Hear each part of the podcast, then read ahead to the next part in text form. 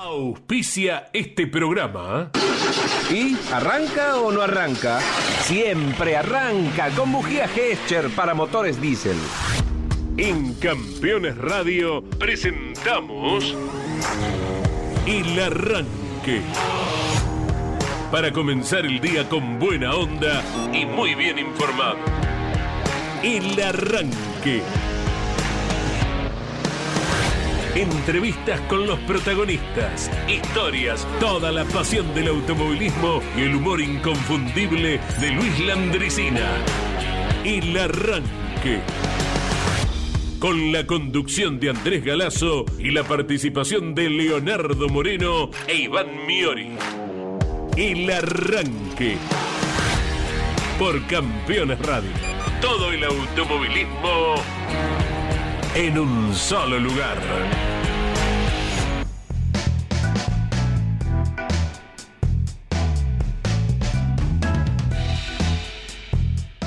Hola, hola, buenos días para todos. Fresquita está la mañana, linda, agradable. Me hubiera gustado, es opinión personal nada más, como de costumbre, no es ni, ni la verdad ni nada que se le parezca, pero que entre el calorcito y el fresco venga una lluvia de por medio uno lo piensa como algo más natural. Pero bueno, nada más, punto y aparte. ¿eh? Guarda que en algunos lugares llovió. Sí, ¿eh? ¿no? Sí, sí, sí, en los alrededores. La tormenta pasó por Buenos Aires ayer. Tres, gotas con 50 nomás. Ahí. Mm, se desembarcó en Montevideo. ¿eh? Cruzó el, el, ancho río de la Plata y desembarcó con fuertes vientos en Montevideo, en la capital de la banda oriental, en, el día de ayer. Y estuvo lloviendo en gran parte de la provincia de Buenos Aires. Digo, Tandil, Azul, Ayacucho, Balcar Mar del Plata es más, en estos momentos en Mar del Plata está lloviznando, eh, no con intensidad, pero está lloviznando, es una mañana fresquita acá, imagínense en el interior de la provincia, solamente, porque en el resto del país tenemos temperaturas realmente muy agradables. Buen día, ¿cómo Exacto. Bien, bien, bien. Buen día, Leo, buen día, Iván, lo propio a Claudio Nanetti operando, a Claudio Orellano, la voz comercial de Campeones Radio. ¿Y por dónde anduvimos ayer cada uno? Eh, Iván, buen día. ¿Cómo te va Andy, Leo? Buen día, Nane. Eh, estuvimos con el profesor Alberto Juárez en la sede de la ACTC Bogotá 166 en el barrio porteño de Caballito, porque allí justamente eh, la entidad lanzó un acuerdo, ¿sí? un, un, contrato, una alianza, es el término correcto, con la Universidad Técnica Nacional, ¿sí? Para lanzar una diplomatura técnica para ser mecánico especialista ACTC. Mira. ¿Qué quiere decir esto? Que por el momento este curso que va a ser eh, dictado con dos cuatrimestres, están todavía definiendo la sede, pero podría ser en la UTN misma. Por el momento es solo para mecánicos que formen parte de alguna de las cinco categorías de la Asociación Corredores Turismo Carretera. TC, TC Pista, Mouras Pista Mouras o TC Pickup. Sí, sí. Por el momento es esa, ese es el objetivo. Luego la idea sería que sea para todo público, ¿sí? para toda aquella persona que se quiera anotar y quiera hacer un curso intensivo eh, para ser mecánico de, de autos de carrera, ¿no? Va a estar dividido en dos cuatrimestres, que en un ratito vamos a detallar en qué consiste cada uno, pero fue muy interesante la, conferencia de prensa. Eh, por supuesto estuvieron grandes referentes de lo que es el TC actual, porque uno nombraba y veía ¿no? Eh, distintos preparadores, por ejemplo, eh, Rodolfo Di Meglio, Marco Jaco, habían pilotos, Juan Pillanini, Pedro Boero, Marcos Quijada. Eh, bueno, había de, todo tipo. Incluso estaba Gustavo Lema, el propietario del JP, con quien también dialogamos y lo van a escuchar al mediodía en la tira de campeones, que habló de todo, ¿no? Del pasado fin de semana con ese fabuloso 1-2, cómo había sido el acuerdo, la llegada de Canapino, cómo se lo tomó Ortelli, cómo fue la vuelta con Mangoni, con qué auto va a ir Ortelli, cuál va a ser el diseño. Bueno, de todo eso habló Gustavo Lema. Pero fue una linda jornada la que vivimos ayer con el profesor Alberto Juárez. O sea, si, vos sos, volviendo a esta parte que me encanta, eh, esta CTC eh, involucrada en cuestiones sociales. ¿No? De, pasar por Bogotá 166 y ves que es un centro de vacunación, por ejemplo, la CTC eh, en, horario comercial, entre comillas, no más allá de que se respira automovilismo ahí adentro. Me gusta esta cuestión social que también busca un camino en la educación. Si vos sos, digo, se me ocurre pensar, un integrante de el UE Racing, ¿no? Por, nombrar un equipo. Sos un chico que está trabajando junto al Chipuranga, podés hacer este curso. Claro. Es un curso oficial. O sea, si evidentemente tenés la secundaria terminada, porque seguramente esos son requisitos para tener un título después terciario, es una especie de terciario o un adicional, es un curso oficial, está buenísimo. Es una gran oportunidad. ¿eh? Que se abra una puerta para que una persona canalice su vocación es algo absolutamente elogiable, ¿verdad? Eh, a lo mejor muchos chicos que dicen, bueno, ¿dónde me puedo perfeccionar? Eh, ¿Dónde puedo aprender algo más?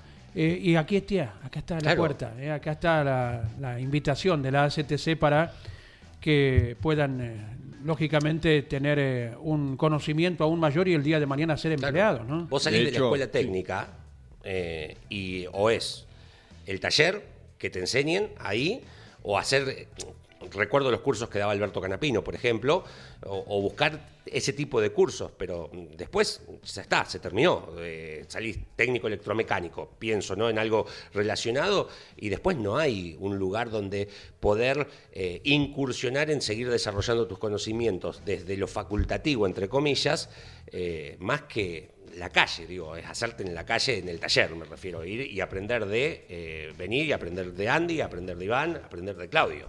Sí, es un proyecto que lo, decía Facundo Gilvicela, el vicepresidente de la CTC, que nació hace cuatro años, 2019, después todo lo que conocemos 2020 y 2021 no se pudo realizar, así que lo están llevando a cabo a partir de este año. Y el coordinador, de hecho, va a ser Alejandro Giuliano, ¿sí? el, ingeniero de la categoría, a su vez quien está a cargo de la parte em, técnica reglamentaria del Toyota Camry. Así que me parece que es un proyecto muy interesante. Bien, bien. Y agregando, me permito agregar algún personaje más que estuvo presente porque en su estado de WhatsApp eh, Walter Alifraco publicaba anoche la foto. Y están, a ver, Walter Alifraco, Rodolfo Di Meglio, Raúl Rodríguez, eh, quien es un miembro de, comisión, coordinador, eh, ha sido comisario deportivo también, hombre de Carmen de Areco. En el medio justo de la foto está Juan Pablo Giannini, Alejandro Giuliano, Gustavo Lema y Rubén García Bayón. Ahí están los personajes, que no fueron los únicos, como decía Iván, presentes en esta linda reunión ayer, y lógicamente que tendremos la opinión autorizada del profesor, eh, que por tantos años y años, Alberto Juárez, ha instruido a alumnos en escuelas técnicas, muchos de los cuales hoy son eh, grandes protagonistas en el rubro, eh, en el país y en el exterior también. ¿Y usted por dónde anduvo, señor Galazo? Estuvimos en el Hilton ayer. Ah, qué, qué nivel, ¿eh? quinto piso. Muy bien. Allí eh, le agradecemos mucho a, Mariana, responsable de prensa del equipo Honda de MotoGP. Una reunión muy linda, eh, informal, eh, distendida, con un gran personaje como es Paul Espargaró. Un simpático piloto, abierto a todo tipo de conversación, las cuales después fuera de, micrófono, fuera de la grabación, se derivaron por este tema y por aquel, eh, ¿verdad? Eh, él es nacido en las cercanías de Barcelona. Eh, por supuesto, bueno, el colega José Pomarés, ¿qué le hizo? Lo primero que le preguntó por Messi, ¿no? Lo primero, y ahí, esto fuera de, cualquier grabación, se entró a despachar Paul Espargaró por su admiración, por Lionel Messi, dijo que Cristiano Ronaldo ni está cerca de, emparentarlo, que tiene a lo mejor alguna ilusión de que alguna vez vuelva a Barcelona, vaya uno a saber, ¿no? Eh, pero bueno, después en el aspecto motociclístico en sí, eh, es un protagonista importante tras estas dos primeras fechas del campeonato, en Qatar y en Indonesia. Está a 10 puntos eh, del liderazgo del torneo, así que cree que tiene una buena estadística. Honda corriendo en Termas de Río Hondo, si bien considera que al ser un circuito en el cual se llega a más de 320 al final de la recta larga, eh, puede que Ducati ahí tenga alguna supremacía. Esto en la teoría previa, ¿no? Después veremos de cómo se desarrolla el fin de semana. Pero, bueno, un español de 30 años que sinceramente estuvo muy dispuesto a todo tipo de conversación y bueno, en nuestras redes tendremos la nota completa, ya hubo eh, algún anticipo en el cual eh, Paul Espargaró se refiere a lo que el protagonista siente, lo siente porque lo ve también, lo que es la pasión de, él dijo los tifosi argentinos. Ahí le pusimos el término nuestro, los hinchas, ¿verdad? Pero viste que Del motociclismo. Eh, les pasa a, los chicos que venían a correr el World Rally Car, eh, les pasa, vos no creo que sea demagogia, ponele calle un poquito eh, en esta cuestión, pero vos escuchás un, un, músico que viene a tocar a la Argentina y, se queda enloquecido con el público. Somos efusivos, a veces demasiado, ¿no? Digo, pero eh, esa pasión que, nos caracteriza la, la plasmamos mirando una carrera de autos, mirando una carrera de motociclismo, la Fórmula 1 cuando venía, o sea, y me parece que esto está, lo heredamos de los Tanos totalmente, ¿no? Digo, cuando dicen los tifosi, porque uno tiene la imagen de la hinchada de Ferrari, ¿no? Digo, en cada una de las carreras. Y ya que lo mencionás, Leo, y, en este, mm, eh, siguiendo con la línea del deporte, y si nos abocamos al fútbol, en este ambiente mundialista, que ayer terminaron las eliminatorias, eh, ahora me acabo de acordar que en el último mundial en Rusia, eh, el grupo de argentinos que, estaban sentados en, la esquina y si alguno le dejaba alguna monedita, algún billete en una gorra, en un sombrero, te hacían un pogo. Qué grande, eh, y ese video que, que recorrió y llegó, nos llegó a todos. Eh, y bueno, fuimos reconocidos una vez más mundialmente, pero es, muy divertido, es verdad, cómo, cómo nos reconocen, valga la redundancia, en este aspecto. Sí. Correcto. bueno, bueno, ahí tendremos entonces en las diferentes redes la, nota completa con Paul Espargaró, a quien le deseamos una, una muy linda carrera. Inclusive le comentamos acerca de la visita que tuvimos ayer de un piloto estadounidense, él, sean Dylan Kelly. Hijo de argentinos, ¿eh? y bueno, abría los ojos muy grandes, se interesaba por cada cosa. Sí, 19 años, Sean Dylan Kelly. Sí, sí, sí. Eh, Paul Espargaró se interesaba por cada tema que se tocaba, pero con, interés real, ¿eh? No por eh, completar, por eh, estar media hora, no, estuvimos más de una hora. Y, y hablando mucho más fuera del aire de diferentes aspectos que propiamente dicho, ¿verdad? Inclusive el colega Julián García ah, le acercó un mate que había preparado expresamente, lo probó, puso cara y eso que estaba azucarado el mate, cosa que nosotros a la distancia no como le vamos un mate azucarado, no se le convida, pero bueno. Eh, Julián Para ir ablandándolo.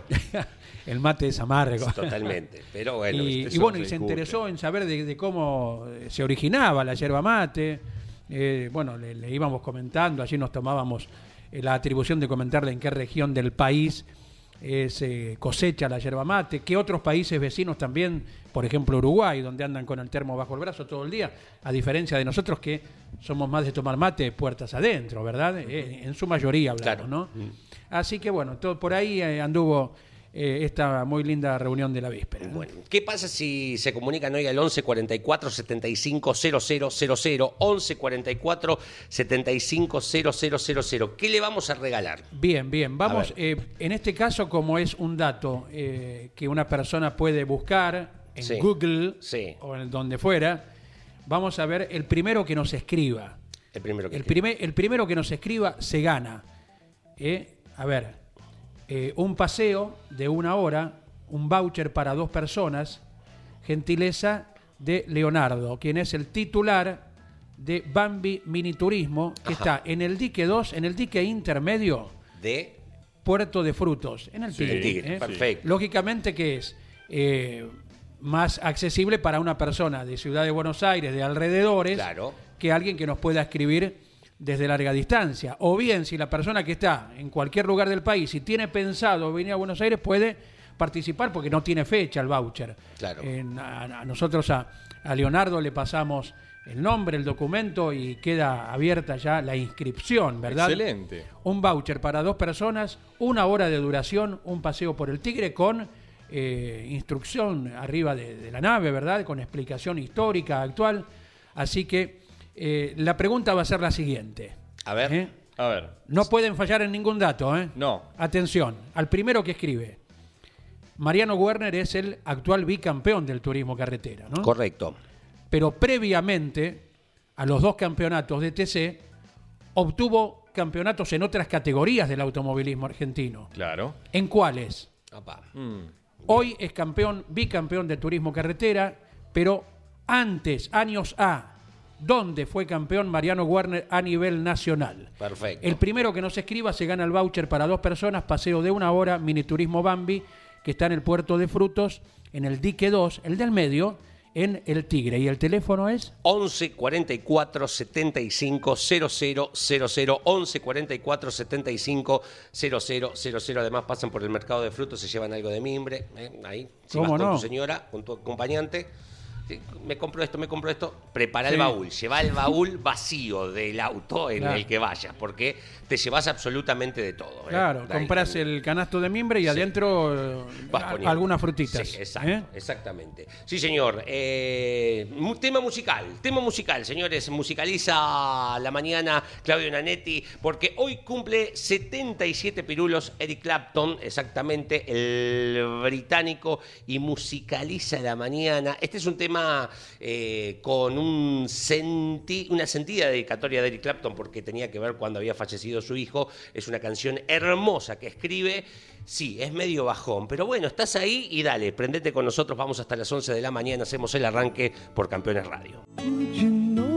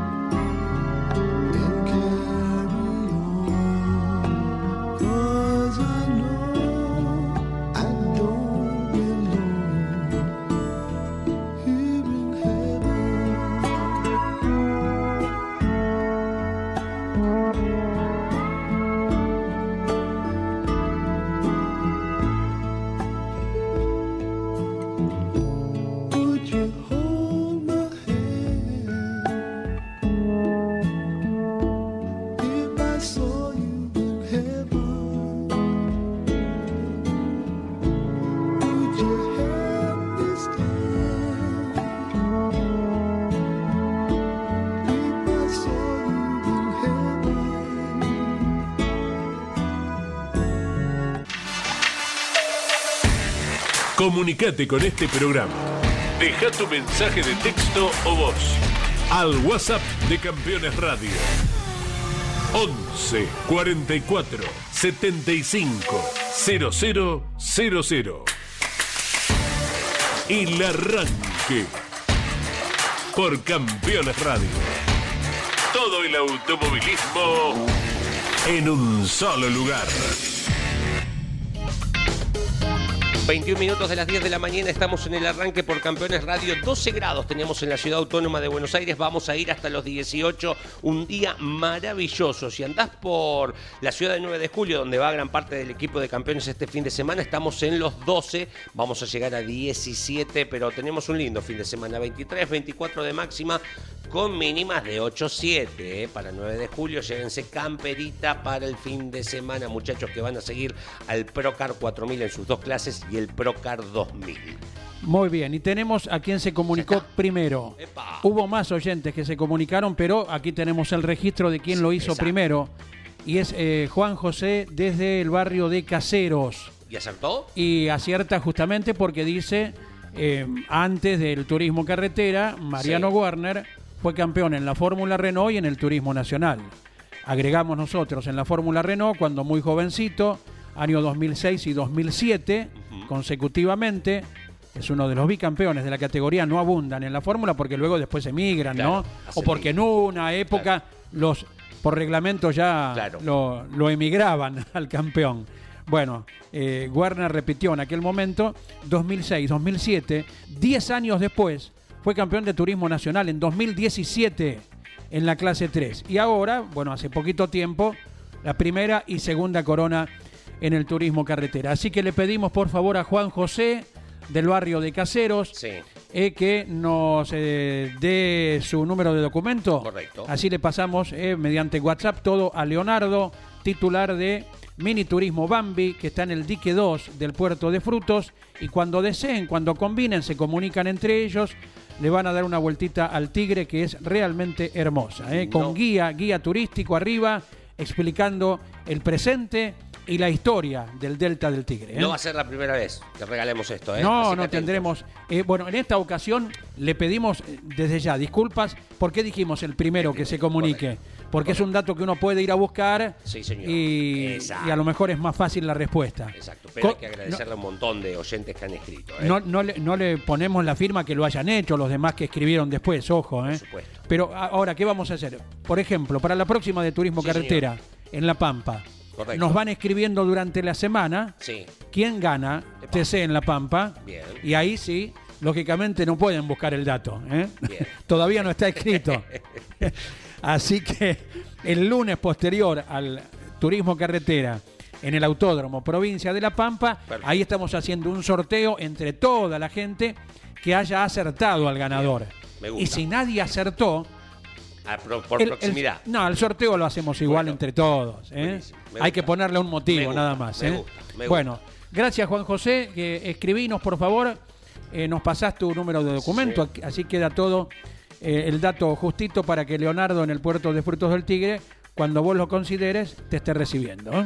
Extra, extra, señores, ya salió el número 725 de Campeones la revista, está con Canapino, por supuesto, en la tapa Al fin Canapino, es el título tras la tercera fecha en Concepción del Uruguay. Tiene absolutamente el resumen de todo lo que ha pasado en las últimas semanas a nivel nacional, con un informe fantástico de la Fórmula 1 también, y además una parte que me fascina, señores amantes de la historia, enseñar el camino, un informe de íconos del automovilismo, el tricampeón 80, 81, 82 del TC2000, el profesor Jorge Omar del Río.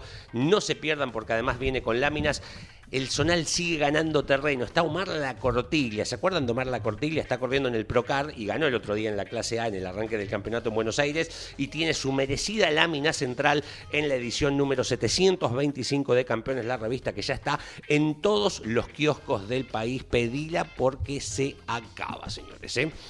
Perfecto. Le agradecemos mucho a Luis de Mar del Plata, quien también se comunicó como cada día atento a nuestro programa, eh, siguiendo por la región también, gracias a Ricardo Bianchi, eh, buen arranque, dice, buen programa, los escucho todos los días en mi negocio, Niki Competición, muchísimas, muchísimas gracias. También eh, le agradecemos mucho, a ver, a ver, aquí es Gabriel Cross, desde la provincia de Córdoba. ¿sí? Lindo apellido, Córdoba Capital. Correcto, ahí estamos. Buen día muchachos. también nos deja datos. Eh, pero no estaban completos, ¿eh? no estaban completos.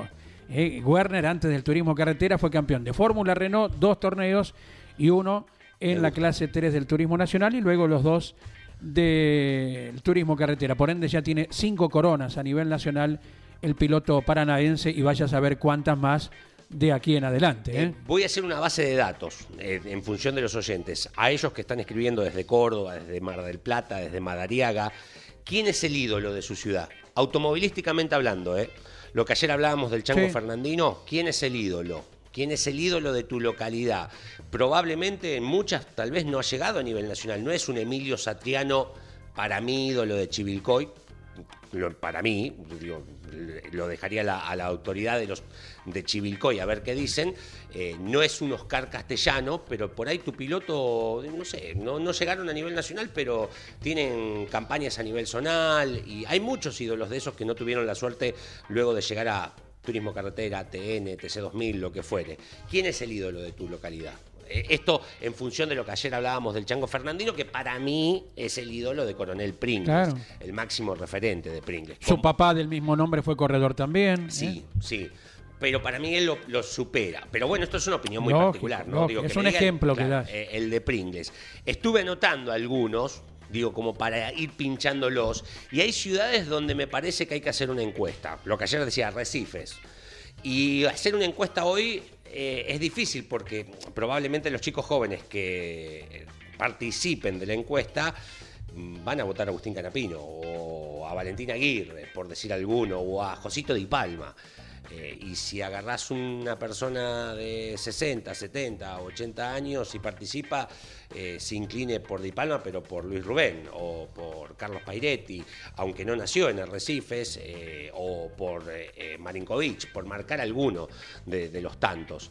pero bueno, quiero jugar con eso, a ver qué me dicen. Yo fui marcando algunos, me parece que está discutido en Arrecifes, no embalcarse, obviamente todos a la sombra de Juan Manuel Fangio, pero si lo sacaras a Fangio, ¿quién? Después, discutido en Tandil, ¿quién es el ídolo tandilense? Fabián Acuña, 18 victorias en turismo carretera. El Tano Pernía, primer ganador tandilense en TC, subcampeón de traverso. ¿Quién es el ídolo? Bueno, les propongo, sí, o sea, no es una no es una propuesta que termina hoy. Me van tirando y yo voy a armar. ¿Para cuándo vos? Me los quedo, me los voy guardando. Vas haciendo el mapa. Exactamente, ¿eh? Correcto. Sí, señor. El momento de Jorge Archiri. Ahora, Jorge, abrazo grande, buen día. ¿Qué tal? Un abrazo grande, un saludo para todos. Bueno, día muy importante en el recuerdo, obviamente, llegó la primera victoria de Carlos Reutemann. Fíjate, estaba mirando la cantidad de años, 48, parece mentira. Yo veo el año 74 ahí nomás, ¿no? Eh, al alcance de la mano, pero han pasado 48 años y llegó la victoria.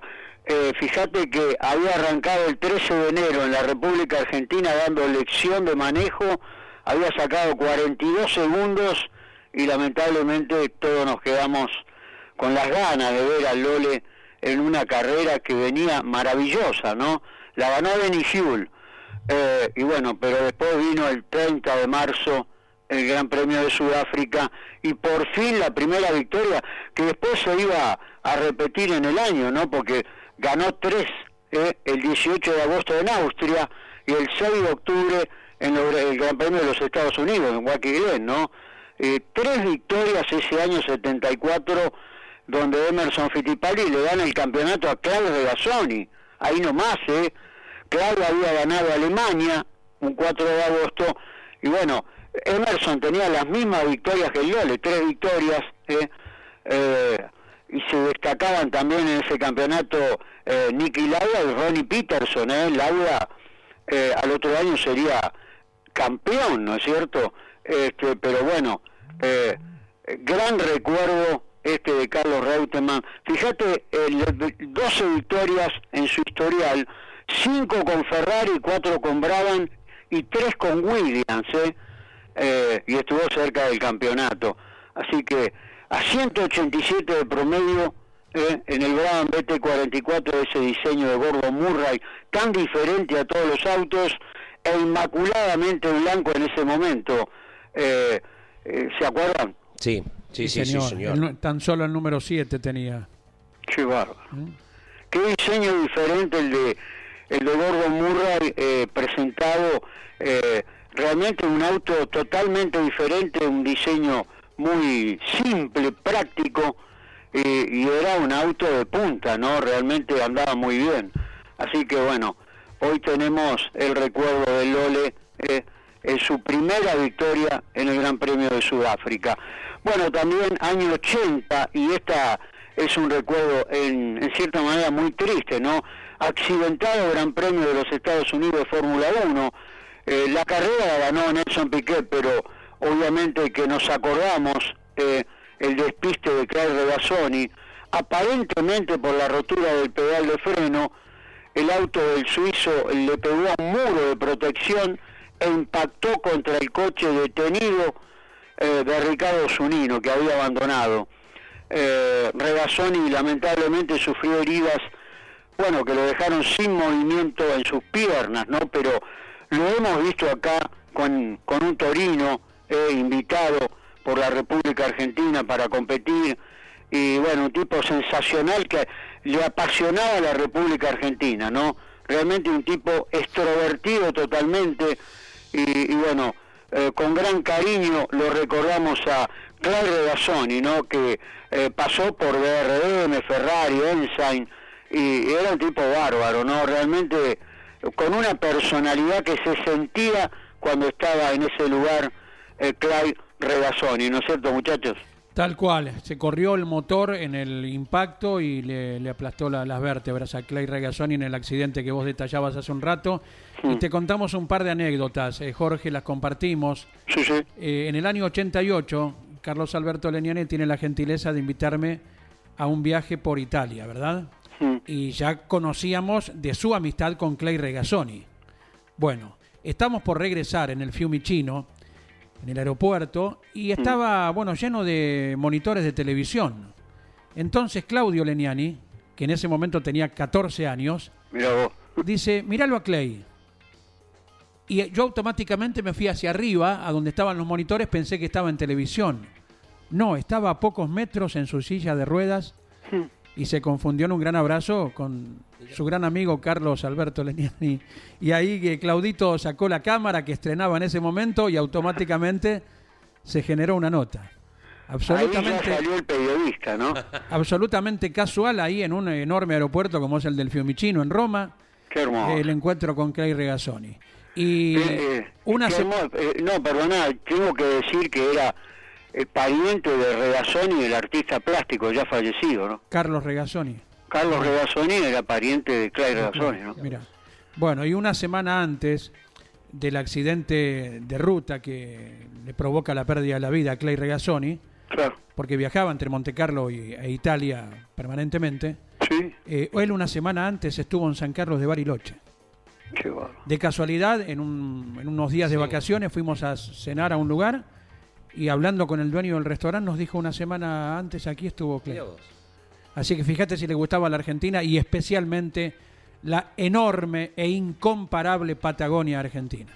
Sí, era, era totalmente, tenía una gran personalidad que Regazzoni.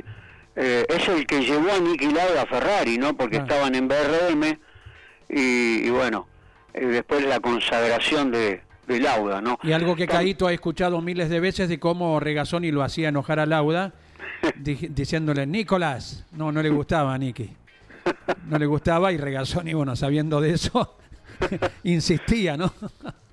Este, qué bárbaro. Bueno, también en el 96 falleció en Turín a la edad de 91 años. Fíjate vos, el ingeniero Dante Giacosa y acá viene algo que eh, creo que uno de los autos que más este, tuvieron de pronto el que compró autos, el primer auto, ¿no? Fue un afamado diseñador y creador del legendario Fiat 600. ¿Quién no tuvo eh, como primer auto un Fiat 600, ¿no? Con la tapa de motor levantada si tenías que ir en la ruta porque recalentaba varias paradas, este, pero bueno, un un cariño inmenso para ese auto, ¿no? Este, realmente un ícono del diseño. Así que lo diseñó este hombre, eh, Dante Giacosa, ¿eh? ¿eh?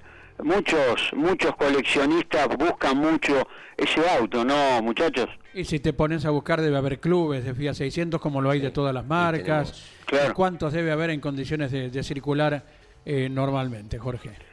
Bueno, también, eh, también obviamente eh, la Fórmula 3 Europea 1980, primera prueba puntable de la temporada del circuito de Nürburgring en, Alemania, eh, gana el piloto Thierry Bousen, que después iría a la Fórmula 1, eh, con el Martini MK31, y en esta jornada hace su debut en la categoría Oscar Popi Larrable. Qué piloto fino, qué piloto espectacular lamentablemente eh, en la Fórmula 1 le tocó una época donde había que clasificar y él estaba en un equipo de prácticamente fondo de pelotón, el equipo de Pavanello con el Eurobrum, pero bueno, era un espectáculo verlo manejar a Poppy, ¿no?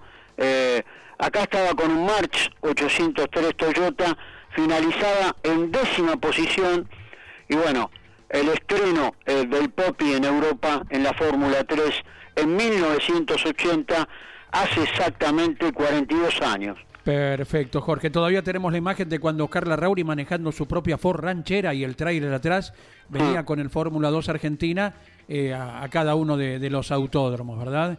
Y la última actividad deportiva que tuvo Popi fue como director deportivo precisamente de otro notable como José María López cuando corría con Honda en el TC2000. Así que bueno, hay datos aleatorios acerca de quien debutaba un día como hoy en la Fórmula 2 europea. Jorge, un abrazo enorme y será hasta mañana. Un abrazo para usted, para toda la gente y será hasta mañana. Gracias, Jorge Arrechiria. Tenemos 18 grados en Termas de Río Hondo, es la máxima del día de hoy, pero el fin de semana tendremos 27 el sábado y 29 el domingo, de máxima a pleno sol en Termas de Río Hondo, donde el fin de semana tenemos actividad internacional. Así que usted ayer estuvo con Paul Espargaró. Un gran personaje, el piloto de Cataluña, sí, sí. Se, mostraba y se lo notaba, ¿no? Humilde al, al español y que habló como que tocó de todo, ¿no, Andy? En cuanto a no solo la fecha en la República Argentina, sino también la carrera pasada en, en Indonesia, digo bien, eh, los proyectos que tiene el español a nivel personal para esta temporada 2022 y para la audiencia, para los oyentes de Campeones Radio, los que están prendidos al arranque. Aquí tenemos ¿eh? la nota de Andy Galazo con Paul Espargaró. ¿y cómo se viene perfilando para ti, para el campeonato, luego de Qatar e Indonesia este 2022? Bien, pues con muchas ganas. Eh, en Qatar realmente nos sorprendimos del potencial que tenía la nueva, la nueva Honda. Durante toda la pretemporada fuimos muy competitivos y en Indonesia tuvimos nuestros problemas por un cambio repentino de, de los neumáticos que, que, nos costó adaptarnos, pero aquí en Termas volvemos otra vez a los neumáticos que utilizamos en Qatar que son los que vamos a utilizar toda la temporada y con, con, muchas ganas, las expectativas son altas. Y sobre todo en Indonesia con una condición climática, si se quiere, inesperada, ¿no? Sí, en Indonesia fue todo muy complicado, ¿no? El circuito además estaba muy sucio desde el principio, el asfalto se levantaba por, porque la temperatura es muy, muy, muy elevada allí. Estábamos normalmente alrededor de los 60 grados, 59 grados de pista, que eso es muchísimo eh, bastante más de lo que cogemos, por ejemplo, en Malasia, que está la pista alrededor de 52-53 grados. Y tuvimos dificultades el domingo con la lluvia, pero bueno, al final pudimos correr con problemas de visibilidad, con mucha agua en pista, pero, pero pudimos correr. Es increíble lo que tienen que afrontar comúnmente ustedes e imaginamos desde afuera con, esa condición, ¿no? Sí, sí, las condiciones fueron complicadas. Además, eh, se nos complicó muchísimo durante todo el fin de semana con estos nuevos neumáticos. Eh, pudisteis ver la caída de, de Mark y los problemas que tuvimos durante todo el fin de semana. No fuimos competitivos y nos pilló un poquito de sorpresa todos esos problemas que tuvimos, pero, pero bueno, ahora aquí estamos en Termas, circuito distinto, neumáticos normales y con, con ganas de afrontarlo con las mejores de las, de las opciones para luchar para ganar. ¿Cómo calificas a nuestro circuito de Termas de Río Hondo? Es, es bonito venir aquí, además eh, toda la afición eh, argentina eh, es, es, especial, viven el motociclismo de una forma muy apasionada y eso es lo que a nosotros nos gusta, ¿no? ver que la gente disfruta con nosotros, que nosotros, nosotros disfrutamos mucho de nuestro trabajo, pero hacemos nuestro trabajo para hacer disfrutar a la gente y al final aquí sentimos eso, ¿no? sentimos que la gente vibra con nosotros y pasan un fin de semana divertido con, con las motos. ¿Hay otro lugar igual en el mundo? ¿Sí? Bueno, Indonesia es un sitio que me sorprendió porque se vive muchísimo, pero los tifosis argentinos son, son distintos. Sí. Los hinchas. Eso, los hinchas argentinos es otra cosa. Claro, claro. E inclusive sabemos homenajear a dos grandes campeones que tienen el nombre con sus tribunas, ¿no? Sí, sí, sí. Valentino y, Marc. Eso es, sí. Vimos las luchas que, tuvimos, que tuvieron aquí y, y Valentino en el pasado, así que bueno, ahora Marc no está, Valentino tampoco por eh, circunstancias distintas, pero no van a estar este fin de semana, pero intentaremos todos los demás hacer disfrutar muchísimo a la gente. ¿A cuántos llegarán al final de la recta larga de Termas de Río Pues probablemente a unos 350 km por hora. Cada vez las motos corren más, tenemos dispositivos que bajan la moto de atrás, de adelante, para hacer que las aceleraciones sean, sean más rápidas y podamos llegar al final de recta más rápido, pero calculamos que 300 340 y 350 kilómetros ¿Y el viraje más rápido de Termas, lo, lo, recuerdas? Sí, tengo mis dudas. No sé si hay un, dos puntos bastante en el segundo y en el, y en el tercer parcial. En el segundo parcial probablemente es la parte más rápida del circuito. Pero, pero bueno, estarán alrededor de 140, entre 140 y 170 kilómetros por hora, que no, que no está mal. ¿Una marca favorita más allá de la propia para el fin de semana? Hay buena estadística de Honda aquí. Sí, Honda es, un, es, un, es una marca que siempre ha, pegado bien con, con, Termas y con Argentina, ¿no? Desde la época de Mark, Crutchlow también hizo muy buen resultado, las satélites de Honda, o sea, Honda en general ha funcionado muy bien. Pero está claro que las Ducatis en circuitos donde la punta es alta eh, son motos muy rápidas. Aquí también Ducati fue rápido, Yamaha con Valentino fueron muy rápidos, así que bueno, está bastante, bastante abierto el campeonato. Estamos, yo estoy sexto del campeonato a 10 puntos del primero. O sea, todos estamos muy cerquita y las opciones de muchos pilotos de estar luchando por ganar la carrera creo que va a hacer la carrera muy divertida. Nuestro equipo se llama Campeones, tiene 58 años de vida y los estaremos difundiendo por Radio Continental, por todas nuestras redes, uh -huh. eh, páginas, Facebook, Instagram, todo lo que sucede hoy Eso es. al servicio del deporte motor. Así que nuestros compañeros Lonchi Leniani y Jorge Dominico estarán con ustedes. ¿eh? Muchas gracias. Pues nos vemos allí todos a seguir todas las redes porque va a ser una carrera apasionante. Lo disfrutaremos. Gracias. Gracias. gracias.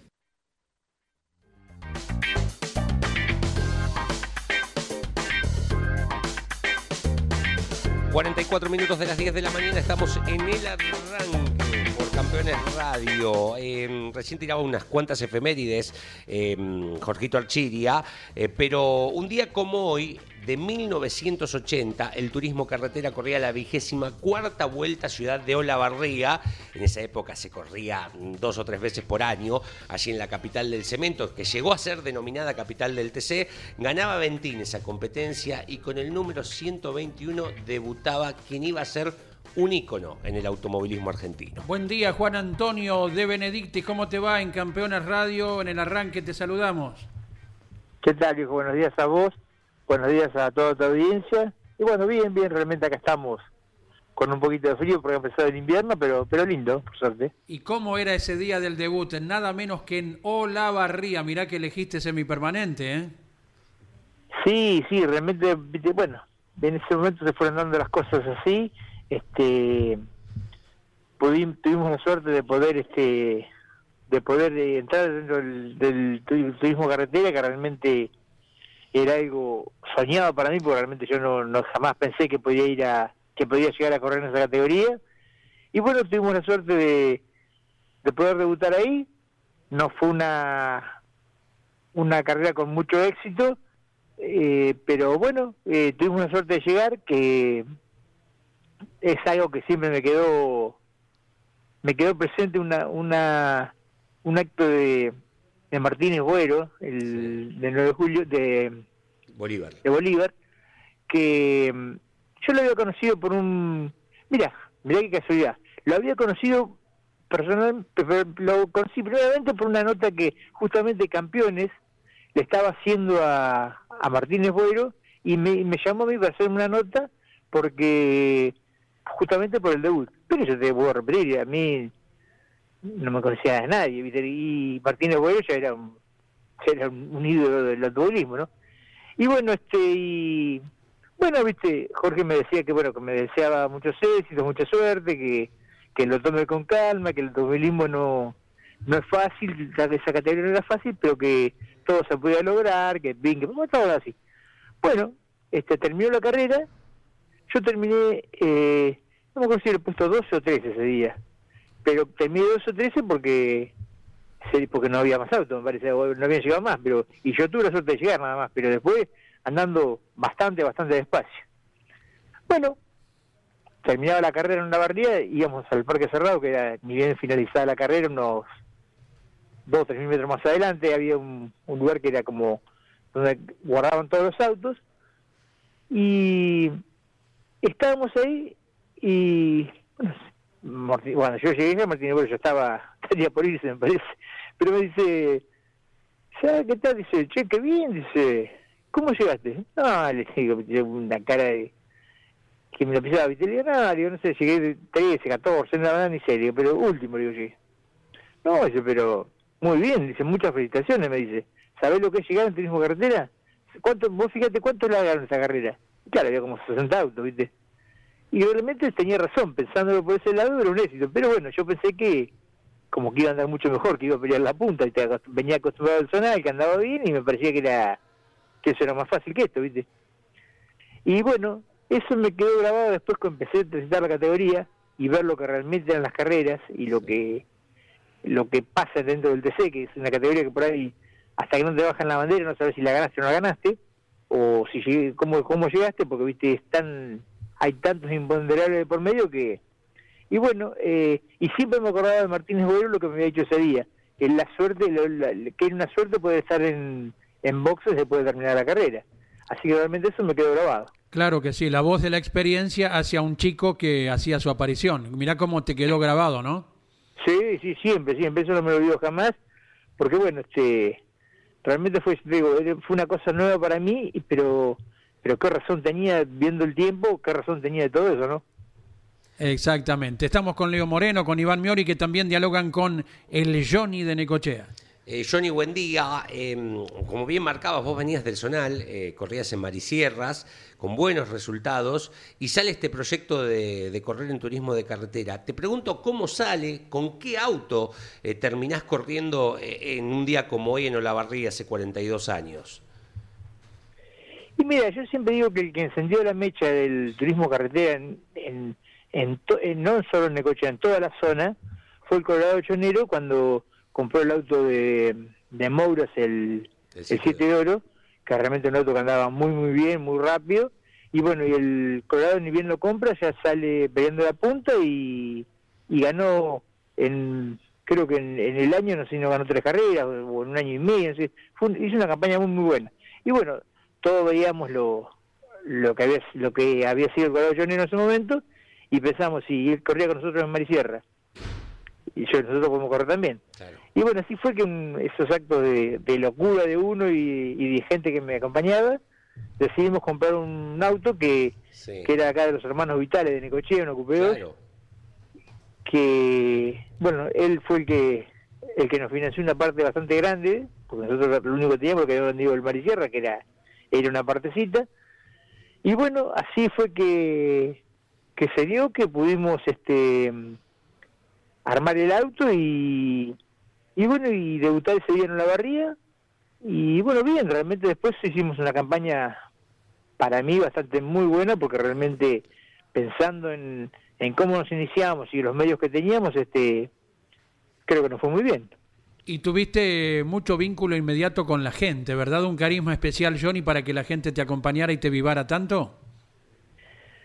Mira, eh, yo no sé realmente eh, el tema del carácter especial. Yo lo que sí siempre siempre fui como como como nací, como soy, ¿viste? Y, y siempre hay algo en este automovilismo que siempre se lo he destacado a, mis hijos de chiquito, que siempre les, les, he comentado, que ganar una carrera es todo muy lindo, bárbaro, ese domingo es espectacular, me acuerdo con el recibimiento que nos hacían acá en Necochera, bárbaro, pero no te cambia la vida, el lunes sos el mismo, la misma persona que fuiste siempre y, y tenés que seguir trabajando y haciendo lo tuyo porque si no, no o sea, eso es lo que siempre me saqué en claro de todo esto, ¿viste? O sea, que no se, no se justificaba, ¿viste? Que yo, agrandaste porque ganaste una carrera, pues ya digo, te ganaste porque tuviste la suerte de, de que tocara nada más eh, el día vos, pero eso no es fácil, sin duda. Claro Hola Johnny, buen día. Hace algunos días eh, dialogábamos con, con Carditos Pairetti, eh, que también era su aniversario del debut dentro del turismo carretera y entre tantas cosas que hemos hablado nació esto de por qué el color naranja, ¿no? Del trueno naranja. Y nos explicaba que él tenía en su, en su garage un tacho de color eh, rojo, otro blanco y otro amarillo, Y lo que salía de ahí se plasmaba en el auto. El color verde de los de Benedictis, ¿por qué? Y mira, fue una cosa bastante yo no sabía cómo había sido lo de Pairetti, pero ahora que me decimos bastante parecido a lo nuestro. Nosotros cuando hicimos el último auto de la categoría Marisierras, el último que tuvimos, que fue realmente un auto muy muy bueno, el cual me permitió hacer una muy buena campaña en el, zonal ese año, este fue un auto nuevo que habíamos hecho, eh, o sea, lo que era... El motor teníamos muy bueno en esa época, pero no teníamos un chasis de acorde realmente a lo que era la categoría. Hicimos uno nuevo y bueno, era juntar hasta las monedas para tratar de, terminarlo de hacer. Bueno, cuando yo estaba prácticamente listo, yo estaba para pintar, y éramos un grupito de 12, 15 chicos de la edad mía, muchachos de la edad mía, que nos juntábamos en la tallera, lo hacíamos fuera de hora a la noche, y, y bueno, asados y, y parrilladitos todo eso, y así, así, y así seguíamos trabajando en el auto. Bueno, llegó un momento que dijimos, bueno, ahora hay que pintarlo. Y uno de los que iba, en ese momento permanentemente andaba con nosotros siempre en, todo lo que era el taller, las peñas, tipo divino que lamentablemente no está más, me dice, yo tengo pintura en casa. Y le digo, tráela. Me dice, sé que hay un tarro de esos grandes de pintura, pero no sé ni, qué color, ni pues igual, o lo que sea. Y cuando trae, cuando lo trae, era sintético y nunca me, eso me quedó grabado, verde jade, que era el verde que, que utilicé yo siempre. Y bueno, este y pero es verde, lo pintamos igual. Y yo, bueno, cuando lo pintamos, que se debió todo verde, y me decían todos que estaba loco, que el, eso el automovilismo era yeta, que eso no era muy mala suerte, que cómo le iba a pintar ese color. Ah, yo ya lo había pintado y para mí era. Coincidentemente, eh, arranco, hago un año, esa, esa mitad de año me faltaba muy, muy buena. Tuve la suerte de ganar tres o cuatro carreras, ¿viste? y siempre estando adelante, siempre andando muy bien. Y bueno, ahí quedó el color verde. Cuando empezamos con el turismo carretera, decía, tenemos que pintarlo verde. Y así empezó, así fue, que bueno, todos mis autos fueron verdes y, y bueno, después siguieron mis hijos con la misma tradición, queriendo tener el, auto del mismo color. Ahí está, en ¿eh? la historia, eh, en la voz del propio protagonista como es eh, Juan Antonio de Benedictis. Eh, Jory, ¿te acordás cómo era la receta de, los neumáticos para ruta? ¿Quién era tu tester? ¿Quién te los ponía a punto para la próxima carrera? Eso fue otra anécdota. En ese momento, vos sabés que las gomas Michelin había que tornearlas o desbastarlas un poco o asentarlas en un auto, porque si no, recién puestas como nuevas, era, era imposible de manejarlo, el auto rápido, ¿no es cierto? Y entonces me acuerdo, viste, conseguir las gomas Michelin no era un trámite tampoco, o sea, para en mi caso no era un trámite sencillo porque, bueno, valiendo un montón de plata, había que pagarlo en dólares, me acuerdo en ese momento.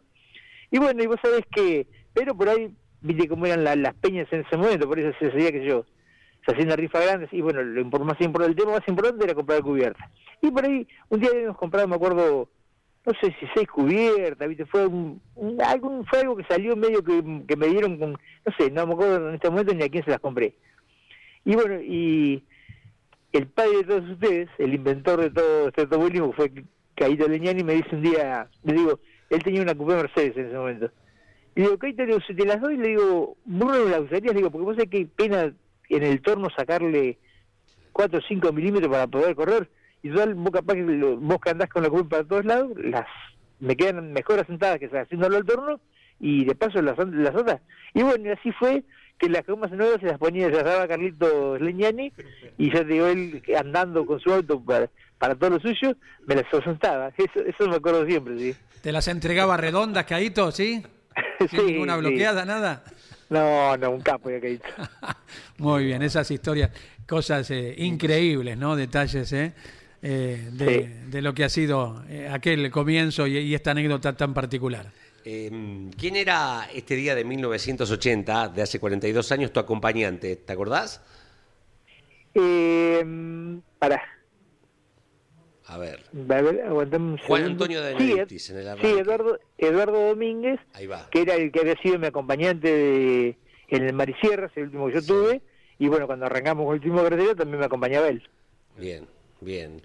Eh, de las 16 carreras que ganás después en tu riquísima historia en el TC, em, ¿hay alguna que recordás con más cariño que otra? ¿O tal vez alguna carrera que ni siquiera es una de estas 16?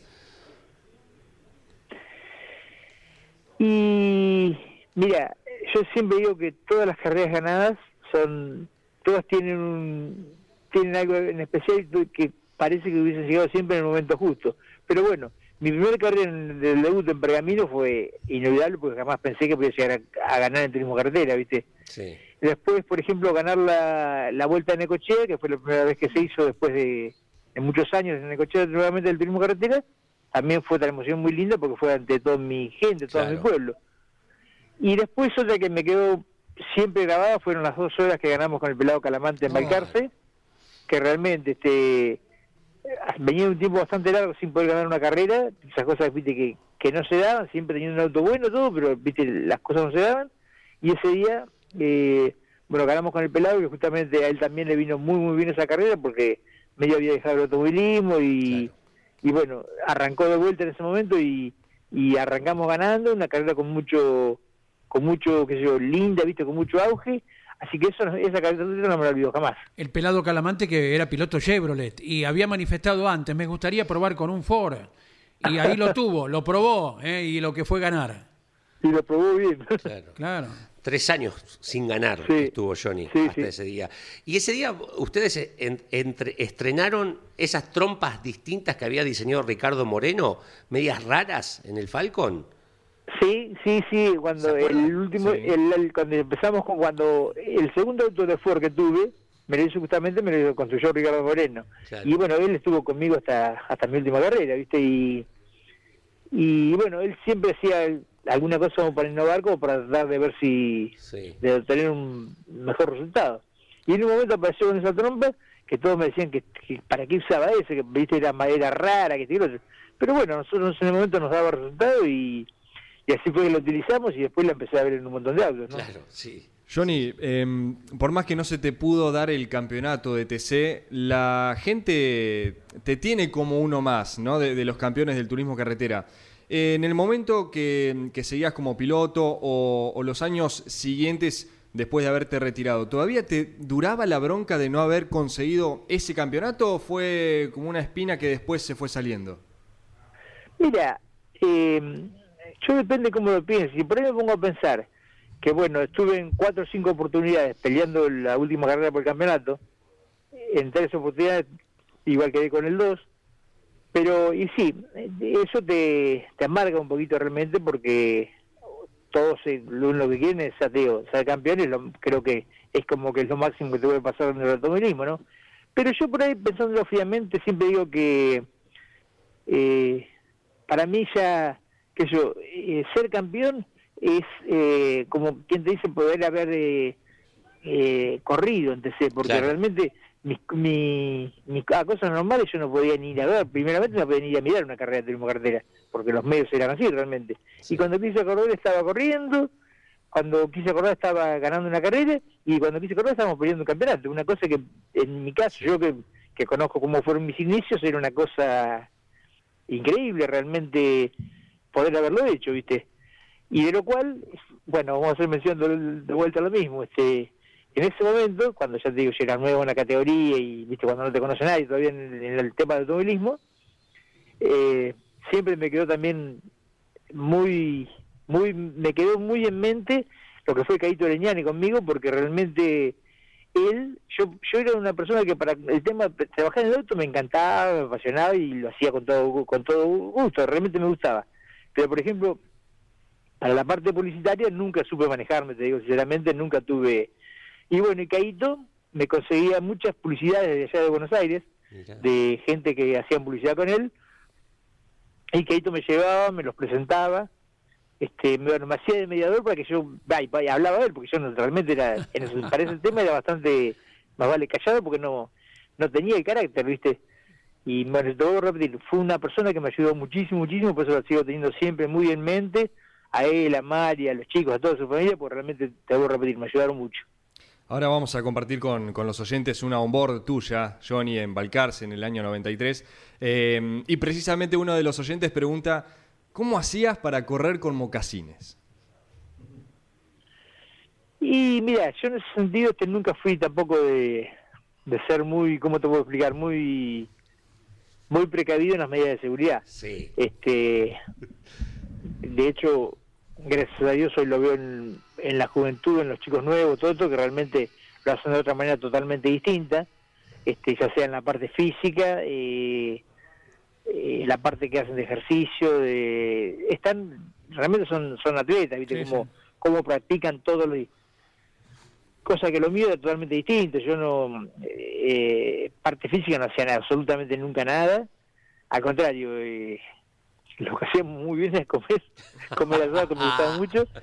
Este, no me cuidaba en nada, te soy sincero. Y lo mismo era para la ropa, yo como, como estaba, como andaba permanentemente siempre se iba a la carrera y, así corríamos, y era una cosa muy, qué sé yo, muy normal. Entonces yo digo, andaba de mocasines como en alguna carrera he, corrido con alpargata que todos se mataban de risa y pero yo, digo, en ese momento era época de verano y empezaba alpargata y, y corrí con eso, ¿viste? pero no era una cosa que le daba tanta, tanta importancia como se le da hoy en día, que realmente estoy contento que sea así. Ah, claro.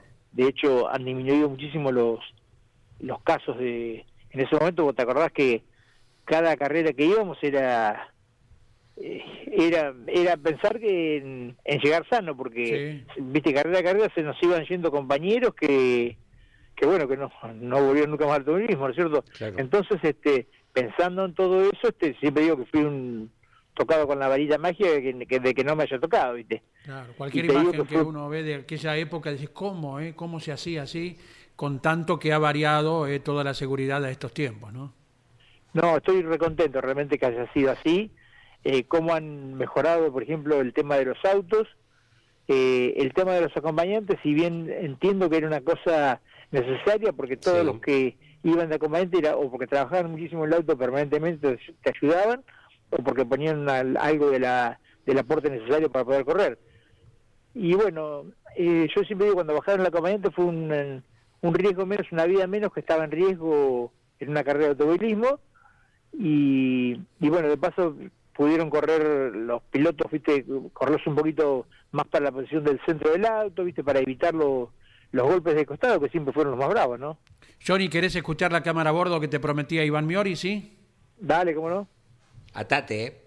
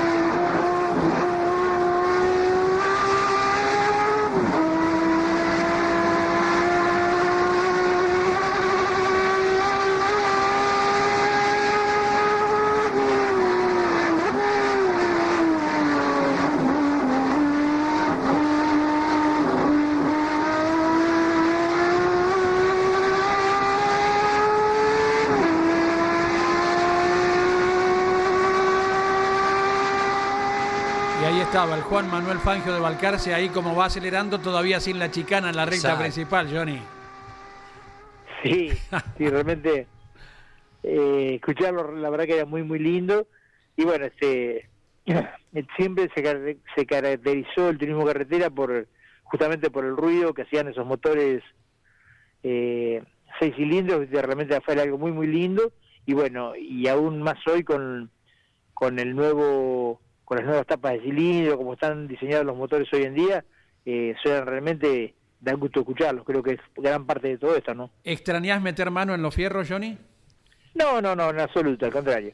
No, no, para nada, este, te digo más, este, los chicos que trabajaban conmigo hasta, hasta, que yo dejé el automóvil, dejé de hacer los motores, este, siguen haciendo lo mismo, voy a visitarlos permanentemente, tomate con ellos, porque te que me pongo a mirar lo que están haciendo y por ahí tienen un motor que, ganó el, día anterior en, en el Moura, que preparan motores para el Moura ellos, pero la verdad es una cosa como que ya, ya pasó, ya fue, y hoy estoy feliz estando así tranquilo como estoy, y acompaño a los chicos a las carreras, que, que bueno, es lo, lo único que puedo hacer, ¿no? ¿A quién le diste un día un consejo para que dejara de correr y se dedicara a la técnica en su especialidad? Vos lo hacías con los motores, la persona a la que te aludimos es especialista en chasis, ¿te acordás?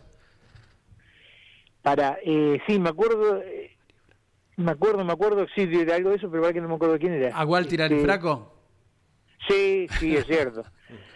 sí, Walter fue el primero que, fue el primer motor que yo hice para correr dentro del, del TC, fue para Walter Arifraco justamente, que su padre, Gacho, me vino a ver un día que quería un motor para el hijo de él, le digo, no, señor, le digo, yo la verdad lo único que hago son los míos, le digo, y si andan, estoy contento, si no andan, me, me caliento yo solo y, y aparte no tengo lo, no tengo los medios.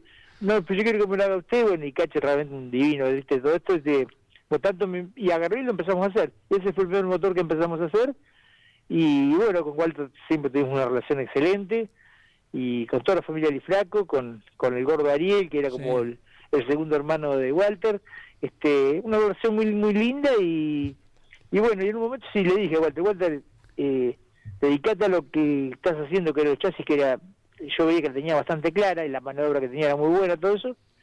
Y bueno, y así fue realmente que lo hizo y bueno, y creo que tuvo bastante éxito con lo que con lo que después hizo más adelante, ¿no? Queríamos confirmar lo que Walter alguna vez nos contó. ¿eh? Johnny me dijo, deja de correr y comenzá a fabricar autos como yo hice eh, con los motores. Sí, es cierto, es cierto.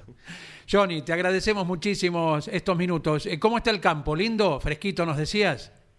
Está fresquito, lindo, pero bueno, por suerte bien, está bien de agua, está todo, está todo lindo, así que esperemos que, que el clima siga acompañando y, y que bueno, que salga, que salga todo bien, que, que pueda seguir para adelante toda la gente del campo, ¿no? ¿Cerquita de Necochea estás? No, no, estoy a 150 kilómetros acá. Correcto, correcto. Y te deseamos lo mejor. Un abrazo, mil gracias por la atención, Johnny. Muy bien, gracias a vos, gracias a todos ustedes y gracias a toda la familia de Ñani. Un beso grande, hasta luego. Gracias, eh. Juan Antonio de Benedictis, hoy... 42 años de su debut en el turismo carretera, fue en 1980, por supuesto, vigésima cuarta vuelta de la ciudad de Olavarría, ganó el Puma Ventín esa competencia y segundo el Colorado Chonero, que lo nombraba, que fue el de Necochea, que empujó a todos los de la zona a, a incorporarse al turismo de carretera. ¿Es Johnny de Benedictis el ídolo de Necochea? Puede ser Armando J. Ríos, pienso en un previo a Johnny, eh, pero 16 mm, victorias. Probablemente lo sea. Para mí es Johnny. Claro, a eso me refería. Si bien Johnny no logró el campeonato, pero la gente lo tiene como uno. Y no solo lo de es Necochea. ¿eh? Sin sí, no, sí. De los campeones sin corona debe ser eh, es uno, de los tres primeros seguro. Y es uno de los tipos más queridos de turismo de carretera. Ya viene Don Luis en la parte final, sí, infaltable como cada día. Gracias a Gabriel Cross de Córdoba que nos agrega eh, el Facundo Chapur, el ídolo de hoy. Pero el prócer en Córdoba es Jorge Raúl Recalde. Sin dudas. Luis de Mar del Plata dice, una ciudad grande nunca tuvimos un ídolo de verdad. Sí, pilotos muy reconocidos como Landa, Caparello, Garrido o Ledesma. Con todo respeto, los ídolos se fabrican, dice, entre comillas, eh, más en las ciudades chicas o en los pueblos. Puede ser. El otro día cuando hablamos con Ledesma se acuerda que él marcaba que se perdió lo de ir a recibirlo, pero que todavía en las localidades más pequeñas o ciudades más pequeñas se mantiene. Puede ser esa postura que, marca aquí el amigo desde la ciudad de Mar del Plata. ¿eh? Puede ser. Eh, ¿Nos vamos con Luis o nos despedimos previo y nos vamos con Luis? Bueno, hacemos a las 14 motor informativo zonal y a las 15 pegadito en la succión Hoy tenemos... Turismo Nacional. Y a las 12 en punto, lógicamente, Carlos Alberto Leniani conduce la tira con toda la actualidad del automovilismo deportivo. En el cierre, entonces, don Luis Landricina. Lo que no ha cambiado para nada a lo largo de los años son las bromas sobre esto que es la base de la sociedad, que son los matrimonios. Sigue siendo el punto donde se concentran las fórmulas más eficaces del humor universal. La que sale perdiendo casi siempre es la mujer, de los dos es la que más, porque además tiene un apéndice que es la madre de ella,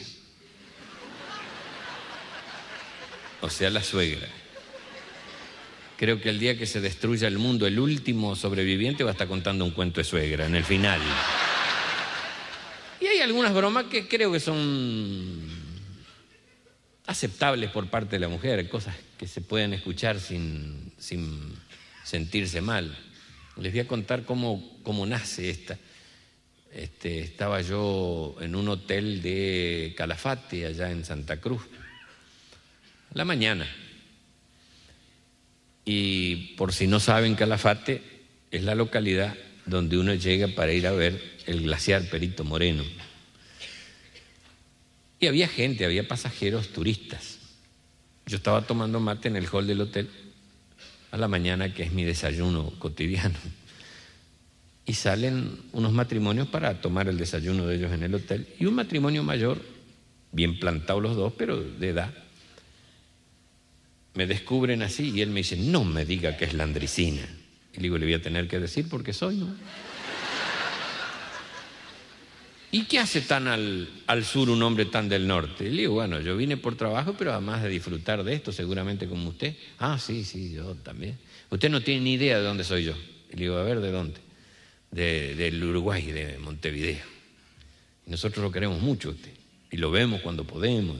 Bueno, es muy recíproca la cosa, yo voy allá y me siento muy a gusto, y los quiero mucho también. Y anda paseando por acá. Sí, se ando cumpliendo una promesa a mi mujer que le dije cuando cumpliéramos los 40 años de casado, le iba a cumplir con una vieja promesa que era visitar los mejores lugares turísticos de Argentina. Y estamos disfrutando de esta maravilla. Y los miro yo, que vitales para cumplir 40 años de casado.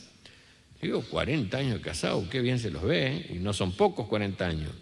Y si para mí, mi amigo, son 40 años que han sido como 5 minutos. Y me pareció tan romántico que se lo hice saber a la mujer. Le digo, lo felicito señora, tiene un esposo muy romántico. Y dice, déjeme terminar, mi amigo. Para mí han sido como cinco minutos, pero bajo el agua.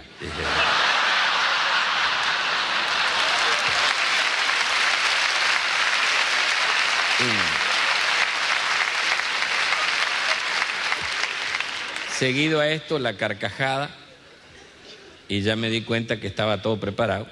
Me dice él, se lo hice a propósito porque sé que usted le va a dar buen uso a esto. Además cuento con la complicidad de mi mujer, que es una tipa macanudo y se aguanta que lo cuente de vez en cuando. Auspició este programa. ¿Y arranca o no arranca? Siempre arranca con bujía Gescher para motores diésel. Campeones Radio presentó El Arranque. Entrevistas con los protagonistas, historias, toda la pasión del automovilismo y el humor inconfundible de Luis Landricina. El Arranque. Con la conducción de Andrés Galazo y la participación de Leonardo Moreno e Iván Miori. El Arranque. Por Campeones Radio. Todo el automovilismo en un solo lugar.